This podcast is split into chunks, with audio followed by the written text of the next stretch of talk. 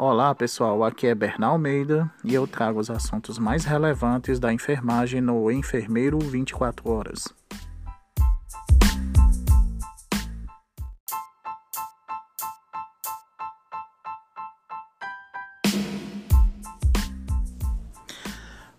C. Projeto analisa impactos e respostas de Covid-19 nas comunidades indígenas.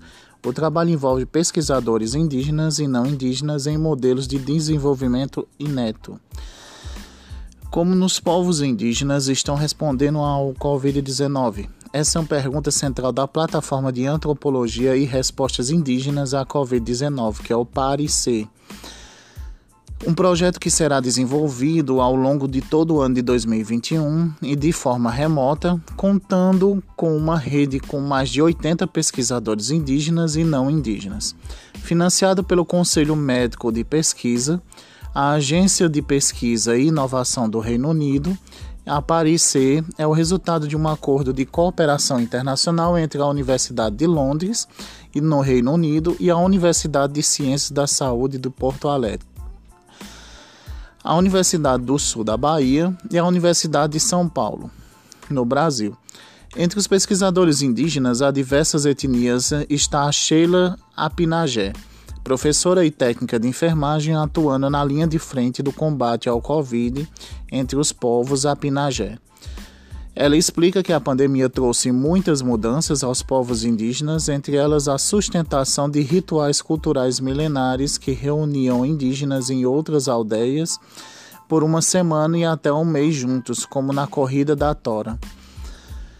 Mudou toda a rotina de convivência. As festas culturais não foram mais praticadas. A única coisa que permaneceu foram as pinturas, nas quais estivessem de luto, se guardando como se não pudesse agir de outra forma. Foi um momento de muita tristeza e até hoje não temos muitas comemorações. Lamento. Por reunir pesquisadores de etnias diversas, o projeto C proporciona também uma troca de saberes de maneira de vivenciar a pandemia e busca de soluções em cada povo indígena. Sheila destaca, por exemplo, a falta de ritual de velório, que relata por alguns povos que chamavam sua atenção, pois a sua aldeia ninguém faleceu por Covid-19 até o momento. A gente conhece como eles agem a resposta da pandemia. Cada população, por exemplo, tem uma pessoa que relata os casos de morte que eles vão levando à comunidade, são velados na cidade, mas nós temos um ritual muito forte de velório.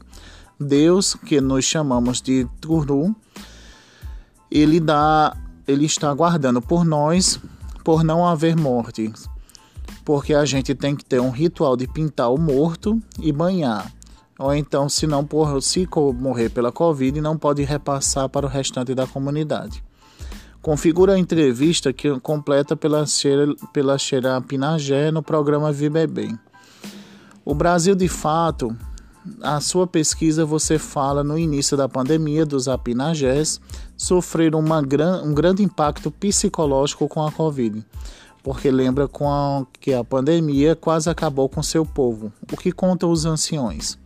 Sheila Pinagé responde: É uma doença que, quando chegou aqui em nosso país, quando vimos os noticiários, a primeira coisa que os anciões e os pajés recomendaram foi de evitar eles ainda tinham a memória viva da doença passada, que foi a gripe espanhola, e no seu artigo tratei como do MEA, que era uma doença parecida com a Covid-19, então vivenciada no passado, fez com que gente prevenisse ainda mais essa doença agora, atualmente. Isso fez com que eles retardassem a entrada do Covid-19 dentro do povo apinagé aqui no estado do Tocantins. Todos nós, indígenas, nos mobilizamos e começamos a criar nossas barreiras. No primeiro momento foram criadas barreiras nas entradas das aldeias, mas não teve muito sucesso. Aí começaram a pensar em uma barreira, uma estratégia rápida. Porque o índio Apinagé monta estratégias rápido para conter conflitos. Porque como em muitas guerras sangrentas, a demarcação de terras, isso fez com que as mulheres também se mobilizaram. Começamos a criar barreiras sanitárias como medida de prevenção. Foram criadas barreiras nas TOs, por exemplo, na TO 126, que liga é, Tocantinópolis a Maurilândia, e também na TR 230, que também é a antiga Transamazônica. Foram pontos estratégicos para conter o fluxo de indígenas na cidade.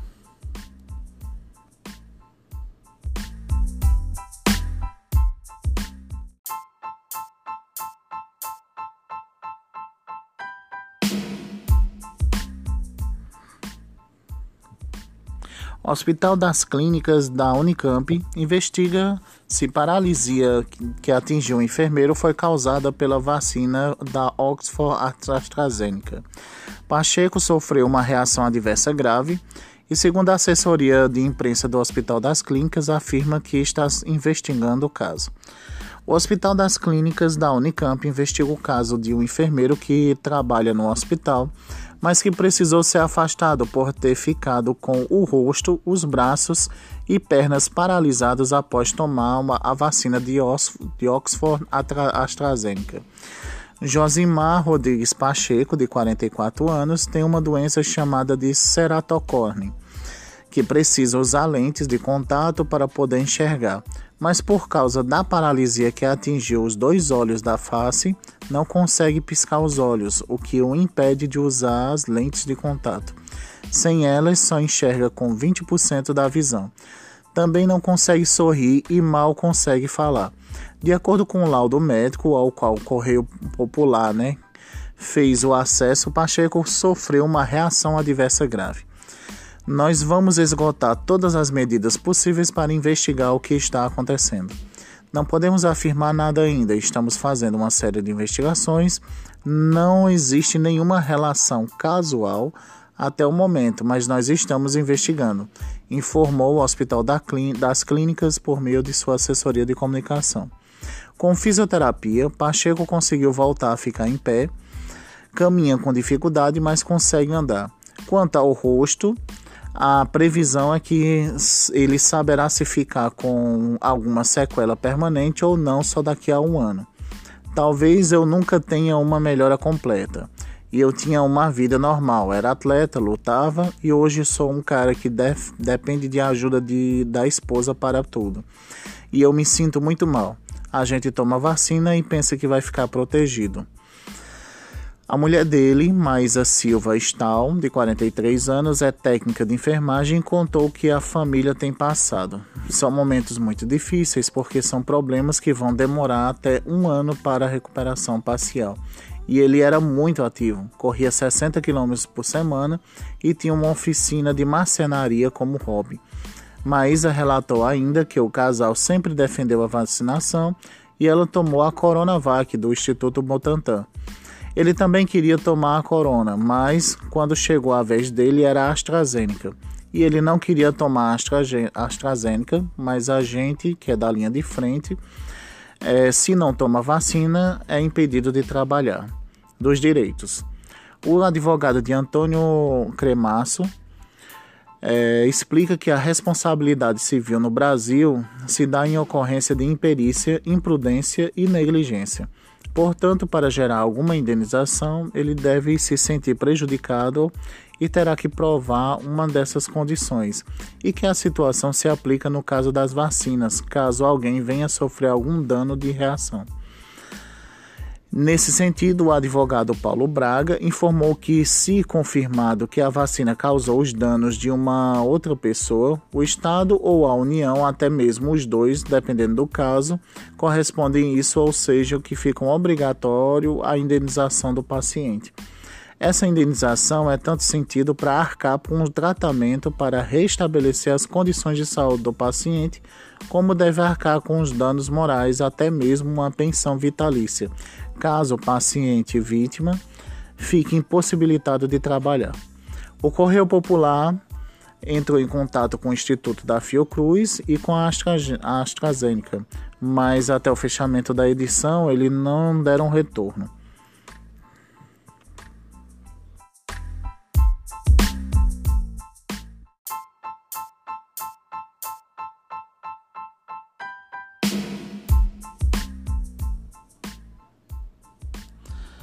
A Universidade Federal da Paraíba, UFPB, disponibiliza 109 vagas em cursos de mestrado e doutorado, que são nas áreas de arquitetura e urbanismo, enfermagem, filosofia, física, produtos naturais e biosintéticos.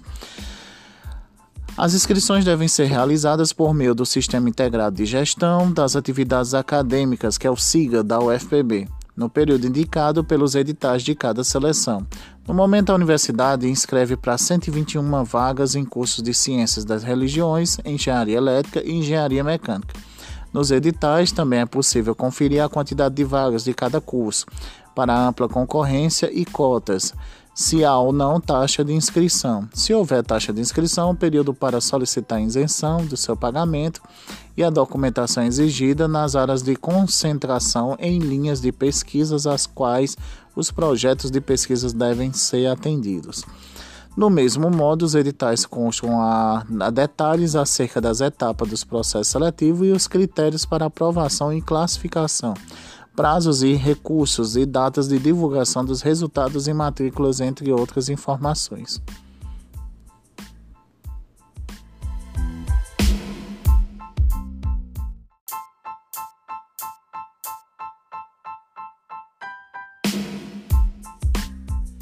Pessoal, eu agradeço demais a atenção e esse foi o Enfermeiro 24 Horas, apresentado por Bernal Almeida. Um abraço a todos.